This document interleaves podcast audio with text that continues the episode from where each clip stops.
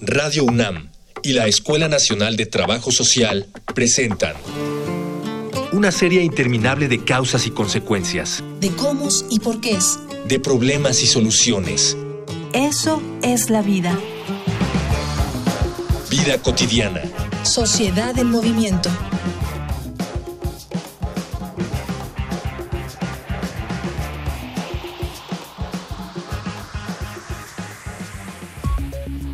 En uno de los ensayos más interesantes contenidos en Su laberinto de la soledad, Octavio Paz hace un repaso de la relación del mexicano con su concepción de la maternidad. Además de una explicación histórica de esta mentalidad, queda al descubierto la paradoja del respeto materno. Consideramos a la maternidad como una situación tan superior, casi divina, que nuestro primer impulso es mancharla para considerarla entre los mayores insultos que podemos lanzar contra otra persona.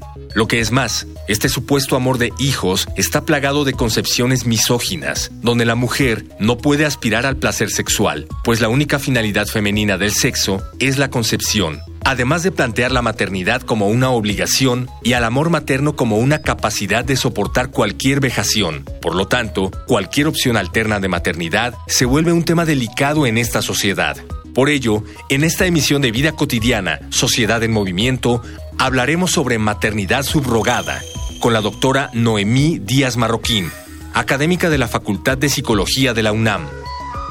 Dialogar para actuar, actuar para resolver.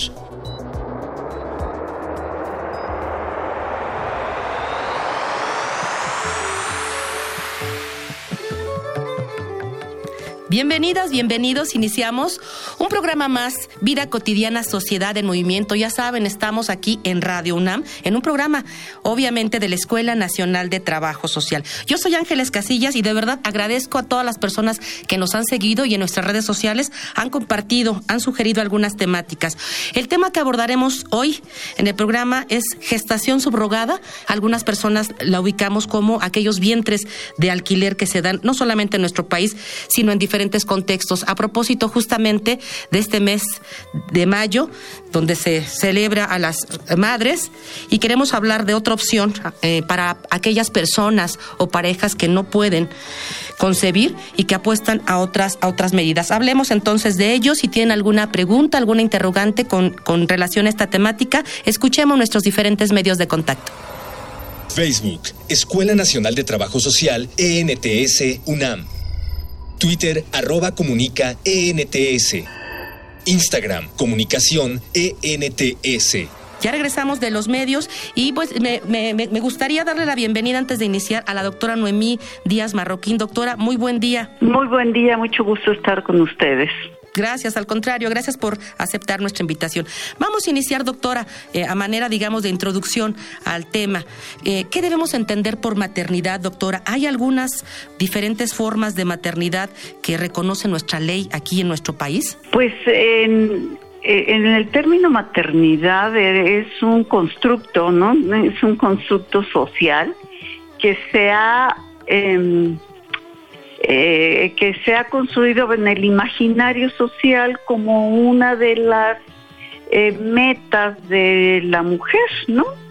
Eh, el, de, el de ser madre. Entonces, tradicionalmente se pensaba que madre es aquella que educa, cuida, alimenta y que da luz. Tenemos, dadas las realidades, otras formas de maternidad que la misma sociedad ha incorporado. Eh, por ejemplo, la madre adoptiva, ¿no? que, que educa, cuida, alimenta, protege, eh, cría eh, y, crea, y crea todo el vínculo materno, ¿no? Sin que necesariamente sea la que la que da luz y que tiene todos los derechos y obligaciones, de, de una madre. Mm, entonces, tradicionalmente estas serían las dos, este, las dos figuras eh, de maternidad, pero en la actualidad, pues han surgido otras, dadas necesidades eh, sociales y tan y desarrollos eh, científicos, médicos y tecnológicos que se han conjuntado y han surgido otras em, otras figuras de maternidad, ¿no? Eh, como los de la maternidad subrogada, por ejemplo. Una, una, es, una de ellas es esta maternidad subrogada. Doctora, para quienes nos escuchan, eh, con relación a, a, otros términos que pueden estar eh, apareciendo también, no solamente como maternidad, sino como gestación o embarazo, ¿qué debemos entender por maternidad subrogada? ¿Cuál sería el concepto que nos permitiría ubicarlo en una mejor dimensión? Ajá, la maternidad subrogada es aquella en donde eh, hay una, eh, una, un vientre, un útero, una madre que, que gesta eh, un óvulo, ya sea de de la de otra pareja, de la esposa fecundada por el esperma de su marido, de la este un óvulo de ella misma fecundado por el esperma de, de otra persona.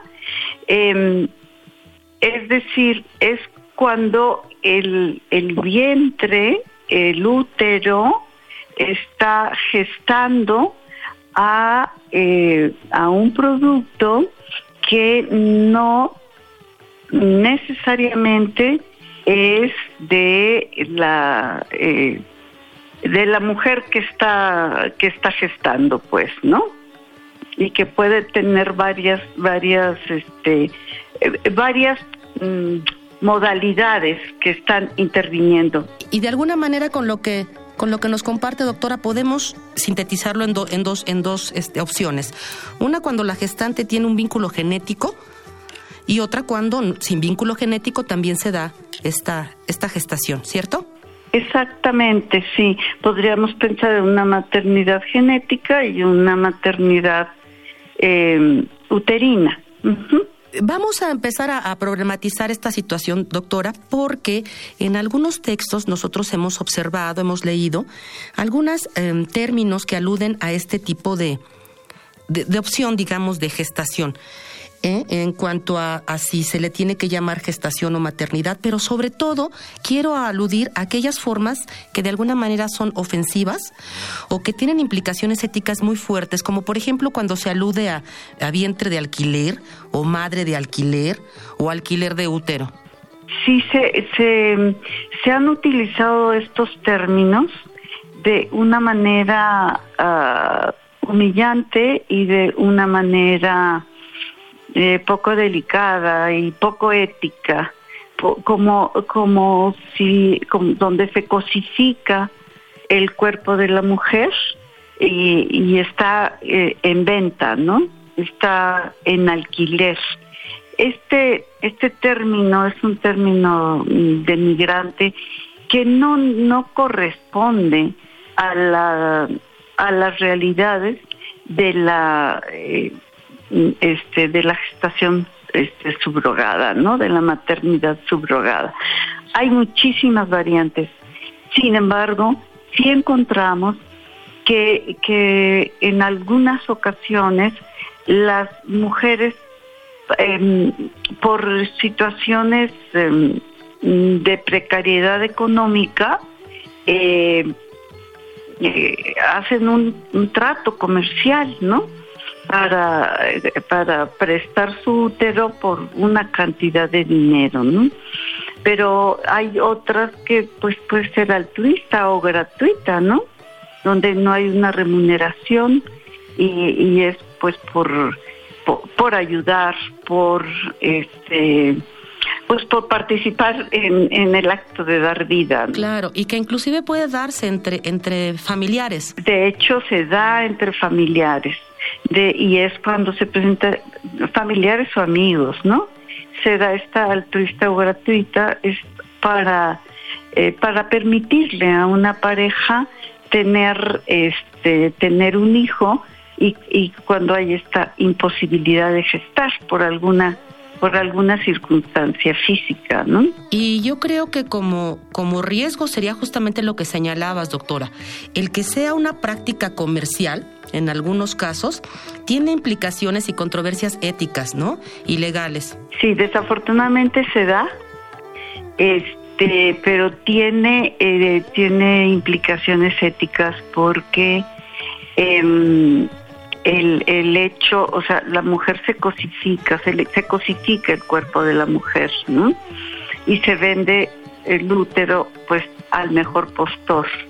Esto, mm, esto hace, hace que, que el hecho mismo de, concebir un nuevo ser, de gestar un nuevo ser, sea eh, eh, se ha visto como una como una transacción comercial, ¿no? Eh, sí sabemos que existe y que de hecho se da en la clandestinidad, que aparecen anuncios, este y que la, la ley no ha regulado suficiente estas estas prácticas, porque surgen muchas controversias, ¿no? Em, en la maternidad subrogada, porque dice, eh, pues, ¿quién es la, qué madre tiene más derechos o qué madre tiene más peso, verdad? La que da luz o la que educa, cuida, alimenta, cría. Ok, vamos a seguir hablando acerca de estos riesgos porque también hay otras implicaciones de salud cuando esto no está regulado. La voy a invitar, doctora Díaz, a un material que nos prepara producción. Escuchemos una infografía social. Infografía social. La maternidad subrogada, gestación por sustitución o vientre de alquiler es la práctica por la cual una mujer acepta embarazarse, llevar la gestación a término y dar a luz para otra persona o pareja. Aunque es un tipo de adopción que ha acompañado a la humanidad a lo largo de la historia, su práctica comercial desde los años 70 ha suscitado diversas controversias morales, legales y sociales. Entre las distintas posturas están aquellas que defienden como un derecho reproductivo y el ejercicio de la libertad individual con la que cada quien puede ocupar su cuerpo como mejor le parezca. Por el otro lado, están quienes la consideran un tipo de explotación relacionada con cuestiones de etnia, raza y principalmente clase social. A partir de 1980, los avances tecnológicos de la Fundación In Vitro permitieron la subrogación gestacional, lo que divide los roles de la madre biológica en dos. Madre gestante, la cual gesta y pare sin tener ninguna relación genética con el producto, y madre genética, donde de manera intencional como donante, la madre aporta sus óvulos para ser fecundados con el esperma de un padre intencional o donante, donde serán transferidos a una madre gestante, en México, la mayoría de los casos utilizan gametos de padres intencionales o donantes, donde el acuerdo tiene la opción, más no la obligación, de ser recompensado económicamente. Sin embargo, solo dos entidades federativas lo permiten, Tabasco y Sinaloa. La regulación de este tipo de gestación implica también cuestiones sanitarias y de salud, por lo que también competen a la federación. Dado que estos acuerdos utilizan técnicas de reproducción asistida, la ausencia de una regulación al respecto en nuestro país afecta las condiciones en las que se llevan a cabo estos contratos. No existe una normativa en el tema compatible con los derechos humanos y con los avances de la ciencia, y mientras así sea, las partes involucradas están desprotegidas y vulnerables a violaciones de los derechos humanos. Regresamos de nuestra infografía. Estamos platicando con la doctora Noemí Díaz Marroquín. El tema de nuestro programa el día de hoy, gestación o maternidad subrogada. Todas aquellas implicaciones éticas, legales, de controversias todavía, sociales, por supuesto, que tienen que ver con los vientres de alquiler. Ya la doctora nos comentaba antes de la infografía algunos riesgos que se tienen o que se dan sobre todo por esta práctica comercial que puede llegar a ser clandestina. Doctora, ¿cómo estamos? ¿Cuál es el panorama de nuestro país con relación a la maternidad subrogada? En el país la maternidad subrogada no tiene la normatividad que debiera tener para proteger tanto a la madre gestante como a la madre cuidadora, como a, estas dos figuras maternas, y tampoco para cuidar al niño, ¿no?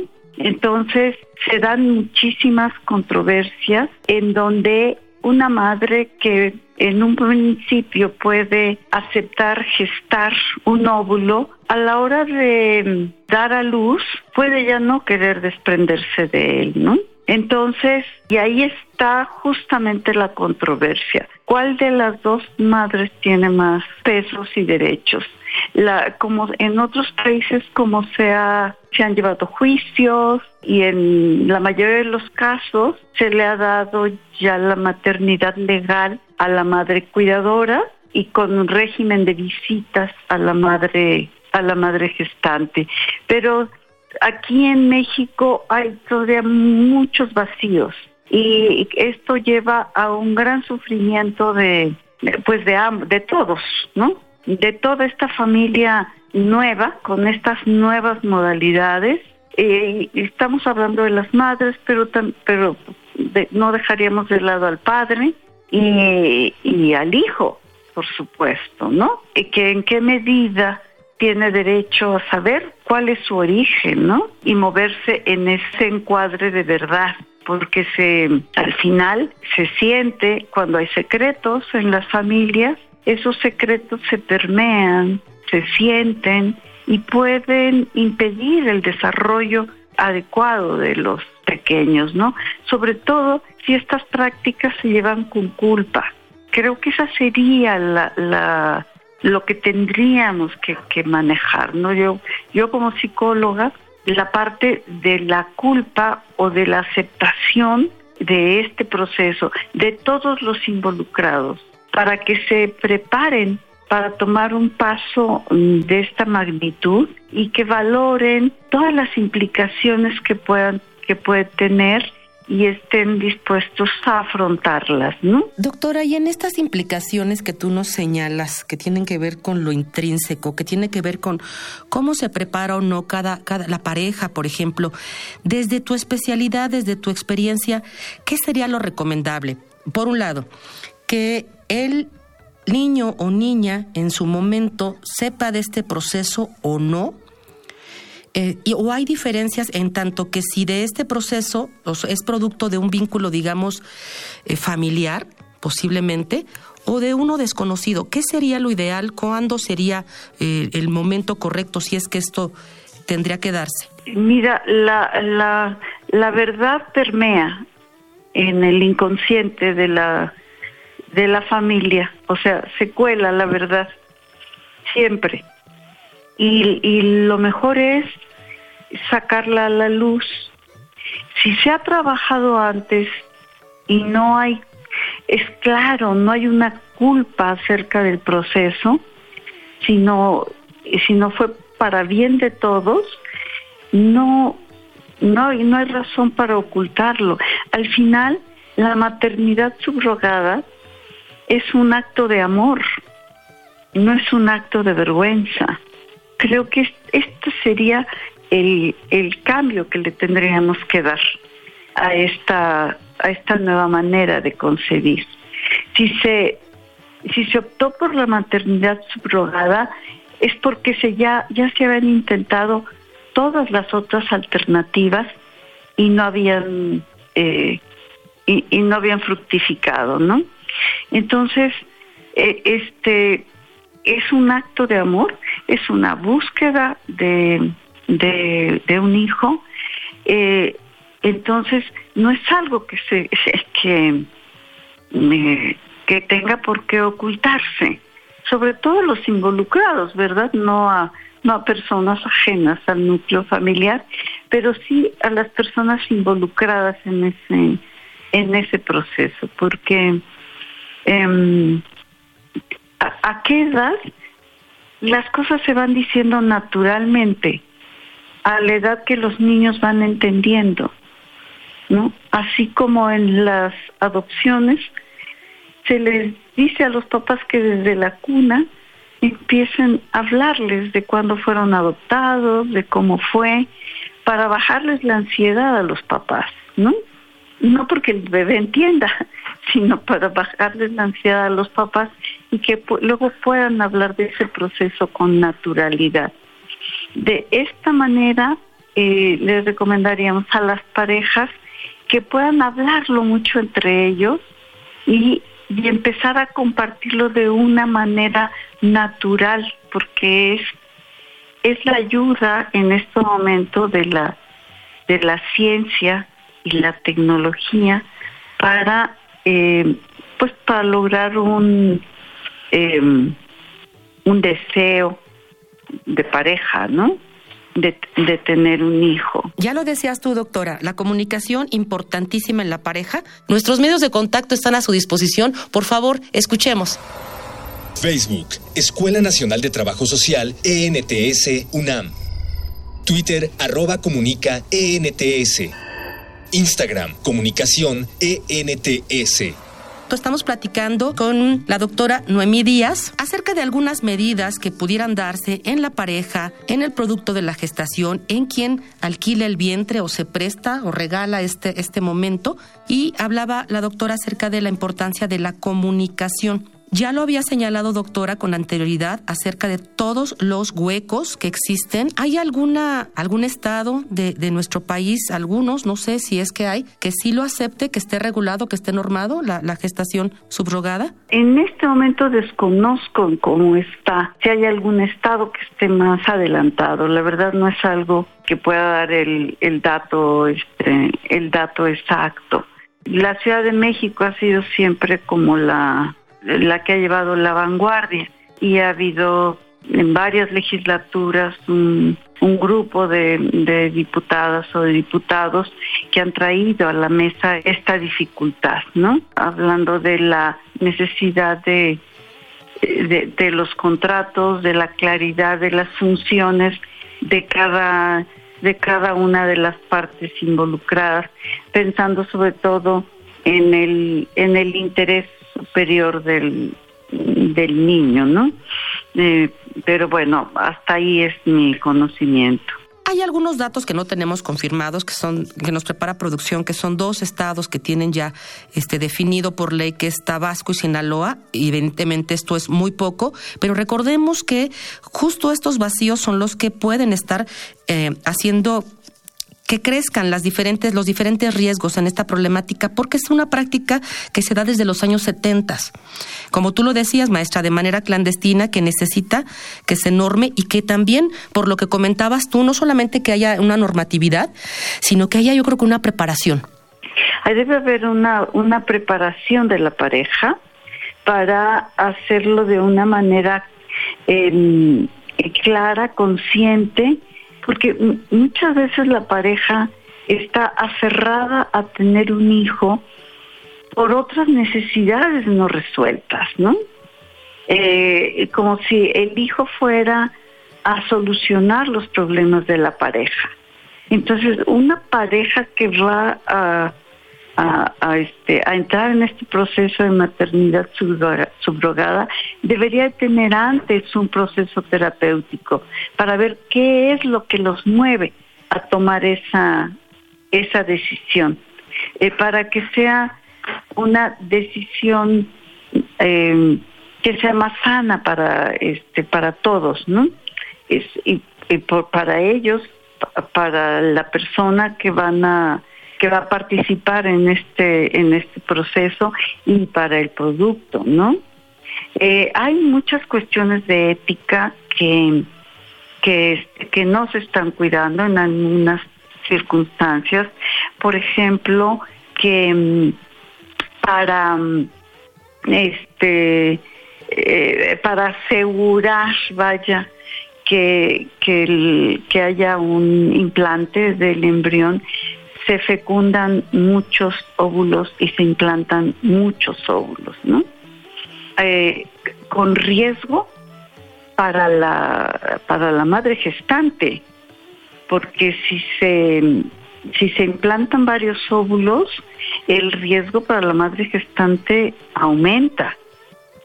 Y, y esto este y esto muchas veces no se dice. Hay muchas prácticas, hay ahorita muchas clínicas eh, que han visto uh, en esta en esta modalidad una fuente de ingresos eh, este muy muy muy buena porque porque son muy caros los los procedimientos de reproducción asistida y los de, los de maternidad subrogada este y entonces hacen muchas cosas, muchas veces sin que estén puestas en el consentimiento informado, ¿no? Ahí es donde falta la regulación de, de estas clínicas para que sus procedimientos sean éticos y cuiden a todos los que participan. El, el, acompañamiento terapéutico tendría que ser a todos, no solo a la pareja, sino también a la persona que va a donar eh, o su óvulo, que va a, prestar su, su vientre o que va a donar su esperma, ¿no? Porque hay todas las modalidades. Debería ser acompañamiento a todos los que participan para ver el impacto emocional de esa, em, de esa decisión.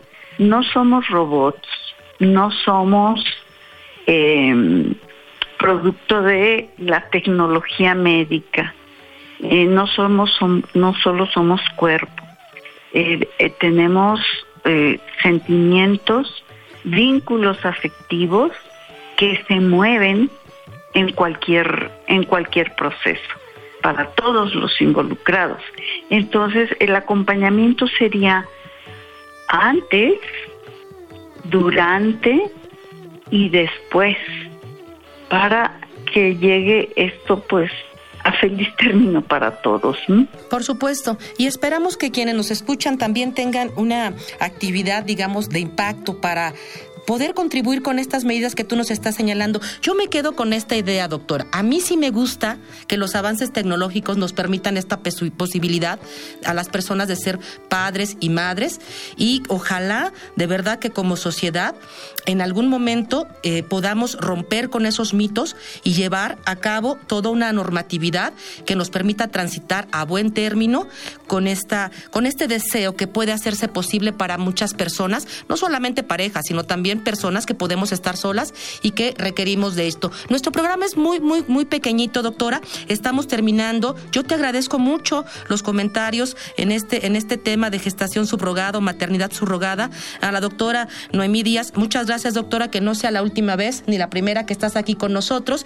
Y me voy a despedir de quienes hacen posible también este programa, obviamente agradeciendo a producción, nuestro productor Miguel Alvarado también en la postproducción Luis Tula, Edgar López, Miguel Ángel Ferrini, por supuesto en la información a Cindy Pérez, a Jorge Herrera y a todas ustedes y todos ustedes que hacen posible. Yo soy Ángeles Casillas, confío en que podamos escucharnos en nuestra siguiente emisión. Bonita tarde.